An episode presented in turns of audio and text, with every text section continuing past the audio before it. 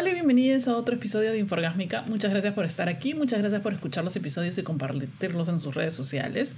Eh, muchísimas gracias a todas las personas que se suscriben al canal para escuchar el contenido bonus, que no salió el domingo, pero va a salir eh, justo eh, el lunes ha salido, me parece. Sí. Um, la verdad que he estado dándole vueltas al asunto sobre el tema de este episodio porque originalmente quería tratar este episodio acerca de la demisexualidad, que es un estilo de vinculación romántica o sexual, es una forma de atracción romántica. Em, porque como ustedes saben, como todo es un espectro, así como de quién te sientes atraído es un espectro, cómo te sientes atraído también es un espectro. Y hay muchas formas de expresar nuestros deseos, nuestro, amor em, y nuestros vínculos con las personas. Eh, es diferente, por eso a veces de repente como no tenemos muchas herramientas y mucha información, de repente a veces nos sentimos em, desubicados porque la manera en que nosotros nos queremos expresar o a las personas, las personas que nos gustan o la forma, las cosas que queremos eh, hacer sexualmente o nuestros deseos sexuales no no, no, son del común, no es la normativa común del sexo vainilla entre hombres y mujeres, eh, si no pertenecemos a otros aspectos de la sexualidad, espectros de la sexualidad en que nos gustan otros tipos de personas, tampoco nos hallamos de repente en, en, en no, no somos ni lesbianas, ni gays, ni bisexuales y pensamos que de repente eso no está no está bien, pero es como todo, es un espectro. Hay personas que les gustan las personas independientemente de cómo se vean, cómo se vistan. Eh, hay personas que son sapiosexuales, que les gusta eh, personas que son inteligentes y estimularse este, mentalmente antes de... Para mí eso, es muy, muy importante. Por ejemplo, yo no puedo tener sexo con una persona con la que no he conversado antes, o sea, para ir de frente a tener sexo, sino si no he tenido una comunicación o un vínculo, tengo que estar borracha. o sea, claro, cuando, cuando era joven y, estaba en un bar y qué sé yo, sí podía levantar a alguien así, pero si no hay una conexión o un vínculo o a nivel intelectual una conversación que genere una especie de estimulación, para mí es como casi imposible. Es por eso que a mí me funcionan mucho las apps de citas porque uno va a una cita y ahí conversa y qué sé yo. Pero si me quieren decir para, no sé, para hacer una soncera y después este, tener sexo, es muy poco, es muy probable que les diga que no. o que diga, ay, no, no puedo, tengo otra cosa que hacer. Eh, lo cual está mal, tienen que ser muy sinceros. Pero últimamente sí estoy siendo bien sincero con en ese sentido, diciendo, mira, tranquilo, si tú quieres esto, esto no es lo mío, todo bien contigo, buena suerte por ahí, anda busca. Eh, el, el, el, término sapiosexual es, claro, una persona que se tiene que estimular intelectualmente para poder estimularse de otra manera. Y el término demisexual es que tienes que tener un vínculo, haber formado un vínculo, una conexión, qué sé yo.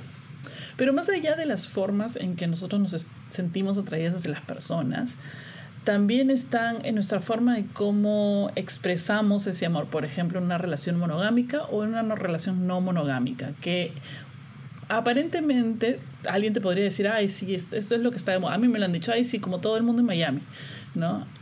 Y no es, o sea, no es cierto, las relaciones siempre han sido no monogámicas hasta cierto punto de la historia. Una de las teorías que tiene eh, el poliamor es que la colonización, el capitalismo, este, todas esas cosas hicieron, crearon este vínculo monogámico porque antiguamente, eh, antes de la religión católica, antes de la religión judía, qué sé yo, se vinculaba, había muchas eh, comunas poliamorosas en las tribus de África, las comunas poliamorosas donde las mujeres son eh, jerarcas, existen diferentes, se pueden encontrar en diferentes idiomas, en, japonés, en chino, terminología para los diferentes tipos de relaciones que podemos tener con otras personas.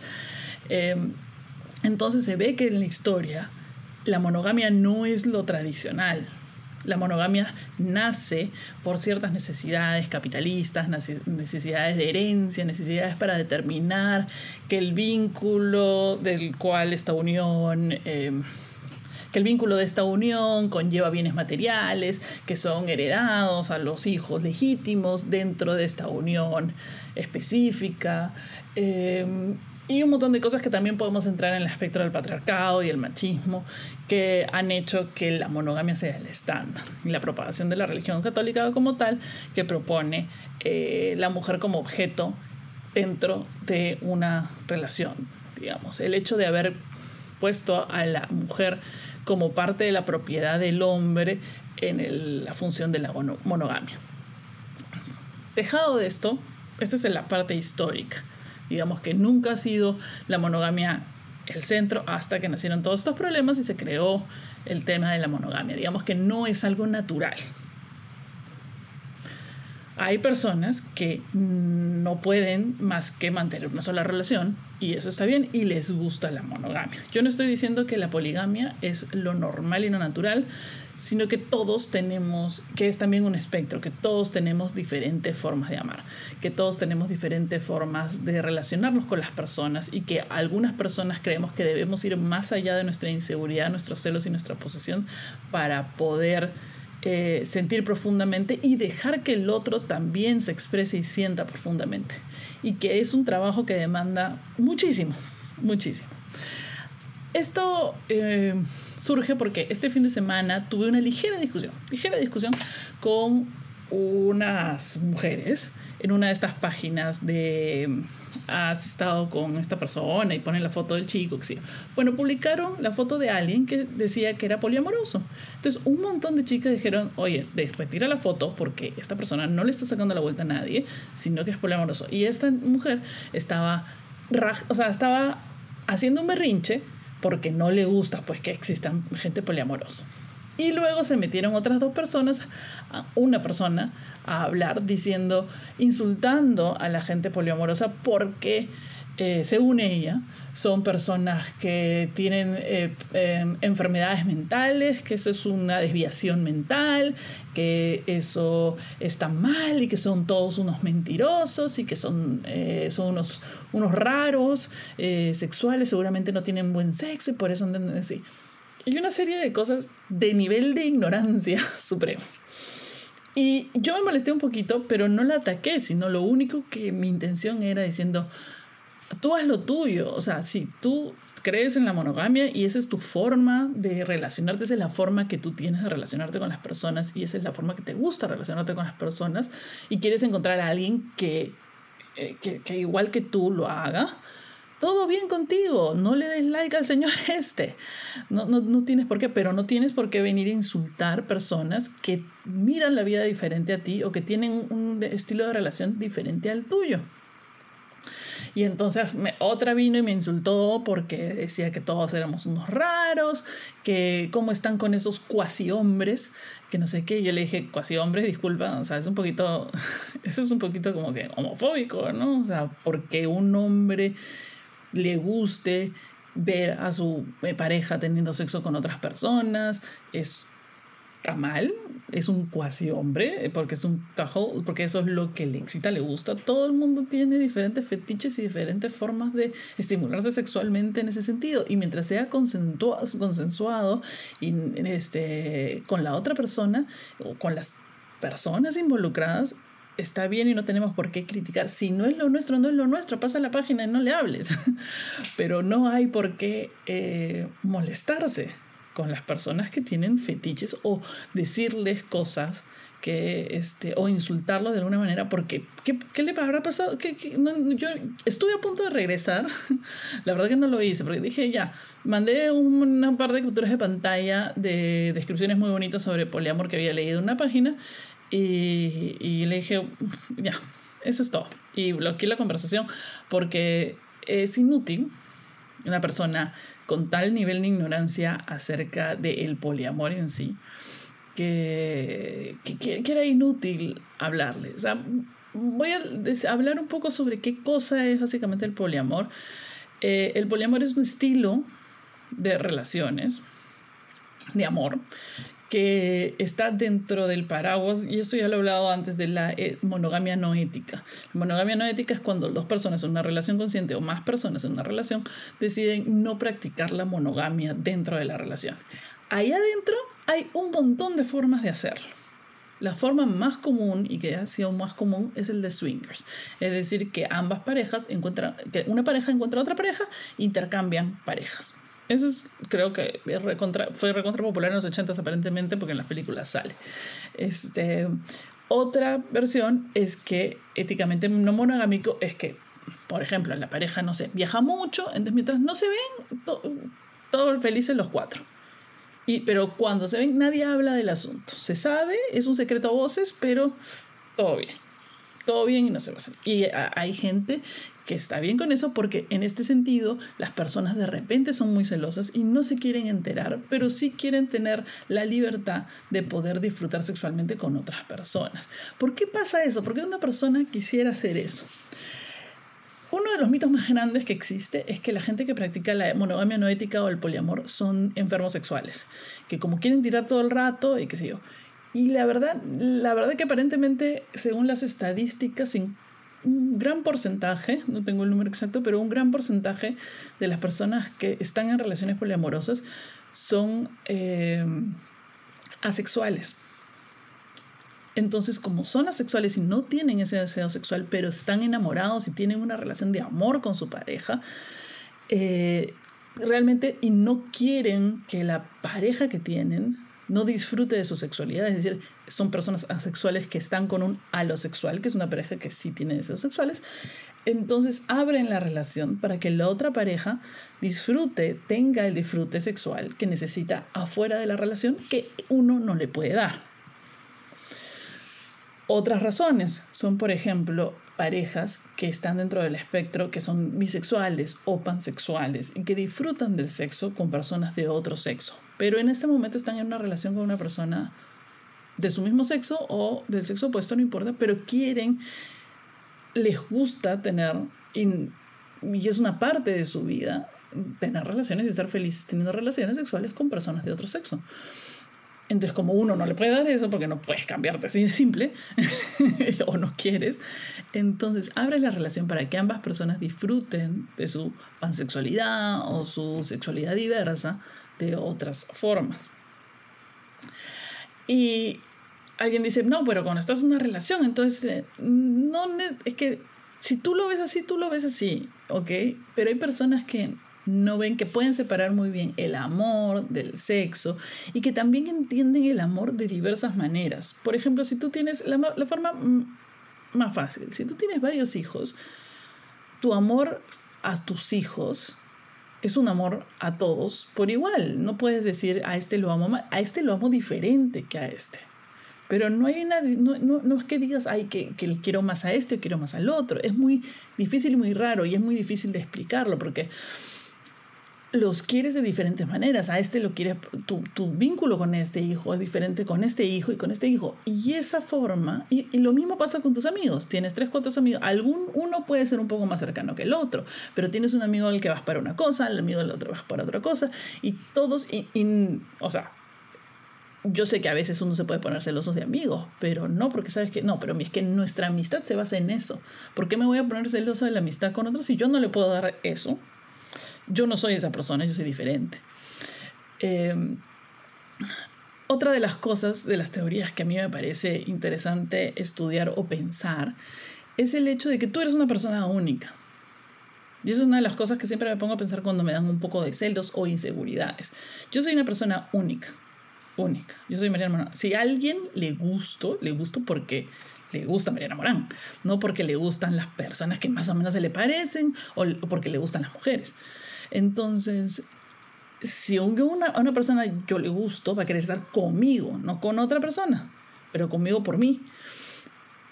Pero si le gusta a otra persona, es porque le gusta a esa persona por esa persona. No estamos compartiendo, no estamos eh, dividiendo el mismo tipo de cariño, no estamos dividiendo el mismo tipo de gusto. A ti te han gustado de repente dos personas al mismo tiempo, y una por una cosa y la otra por otra cosa.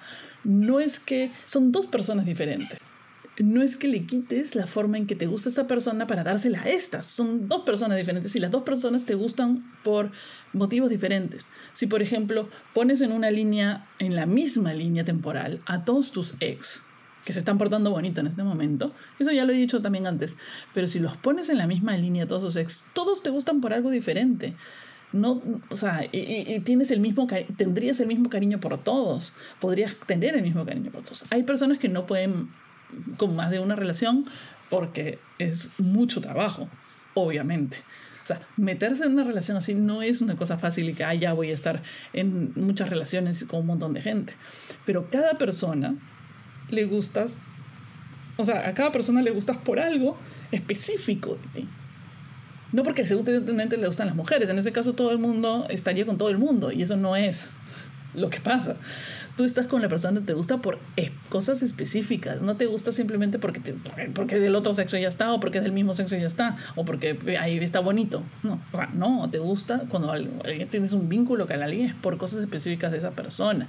Y no van a ser las mismas que que otra persona que también te gusta por otras cosas específicas, no son iguales. Entonces, existe la posibilidad de que te puedan gustar personas, muchas personas al mismo tiempo o varias personas al mismo tiempo.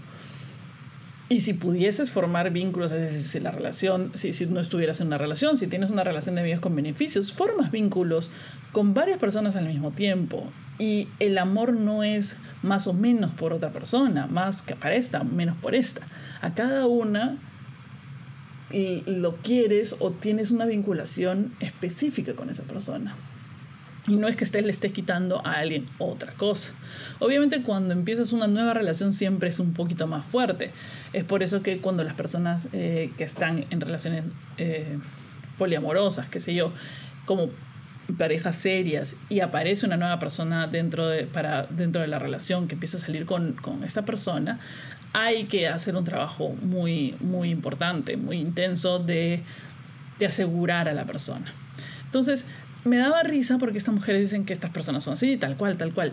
Y al contrario, las personas polimorosas y sobre todo muchas de las personas con las que me, he tenido el placer de encontrarme, son personas que definitivamente han hecho su tarea. Es decir, han averiguado cuáles son las partes de sus inseguridades que remueven los celos, cuáles son sus necesidades dentro de una relación, cosas que los monogámicos no exploran, porque los monogámicos, primero que, o sea, no tienen que explorarse a sí mismos porque son la norma, entonces no se, eh, no se cuestionan nunca nada.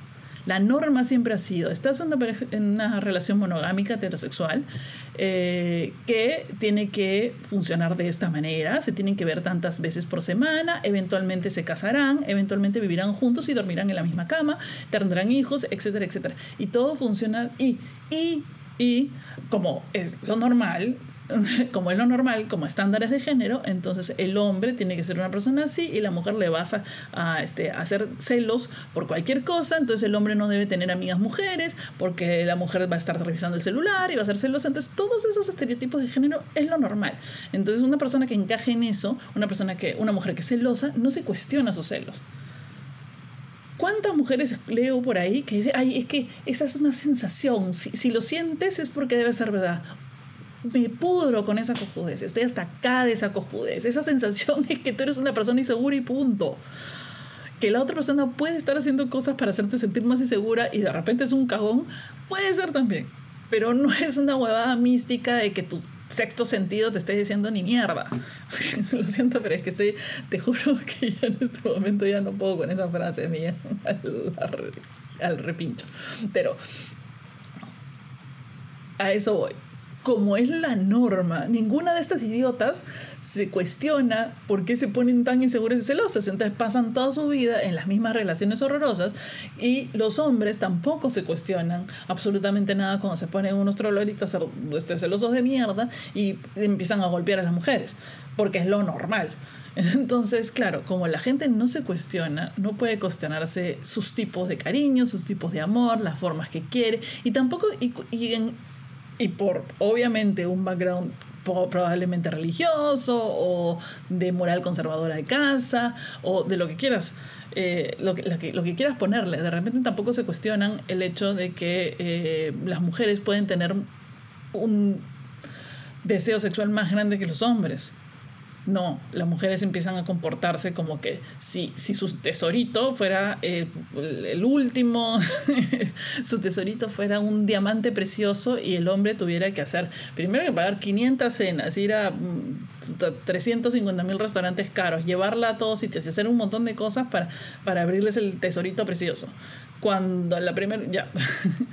Entonces, y no se lo cuestiona porque son los comportamientos normales en la sociedad. Ellas mismas no se cuestionan y no tienen, tienden a no abrir su sexualidad porque piensan que cualquier cosa o pensar cualquiera de esas cosas está mal y no está mal. Tener deseos sexuales con personas del mismo sexo, tener deseos sexuales con más de una persona, querer hacer tríos. También he visto, y justo estaba viendo un documental el día de hoy, que el documental obviamente estaba tratando de una persona que era, eh, eh, eh, era una persona que cometió un abuso sexual, pero previo a eso, los dos capítulos anteriores, cuando no nos habíamos enterado de nada de eso, eh, se hablaba muy mal de los fetiches de la persona. Siempre se habla mal de los fetiches de las personas como si fueran algo...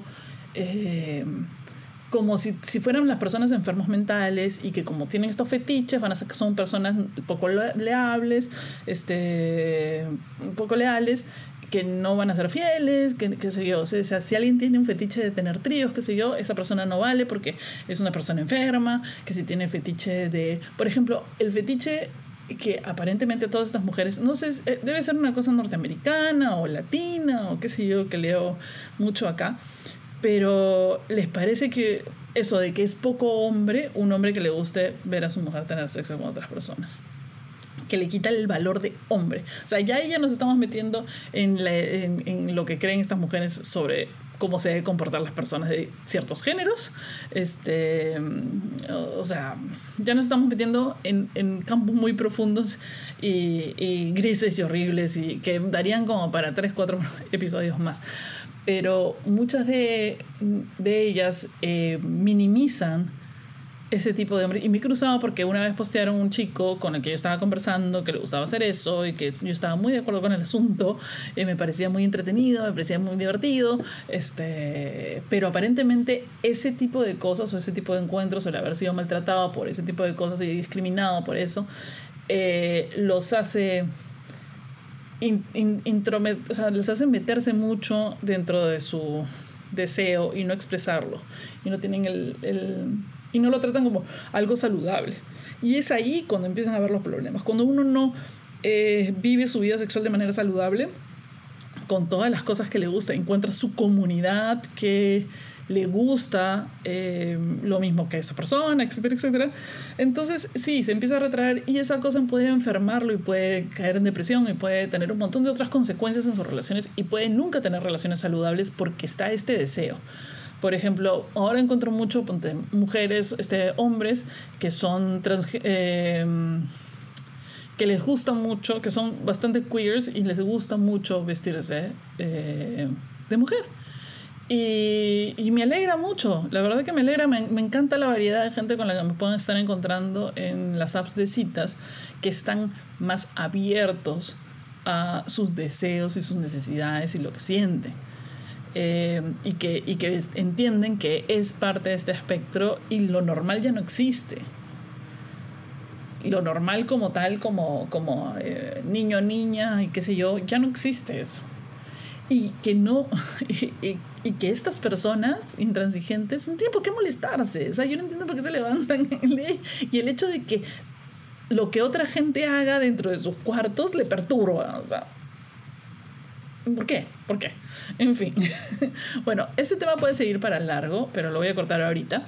Eh, y voy a grabar el contenido bonus. Eh, que, no un contenido bonus. Eh, que es una cosa compleja que me está pasando ahorita. Así que ya nos escuchamos en el próximo episodio de Inforgámica.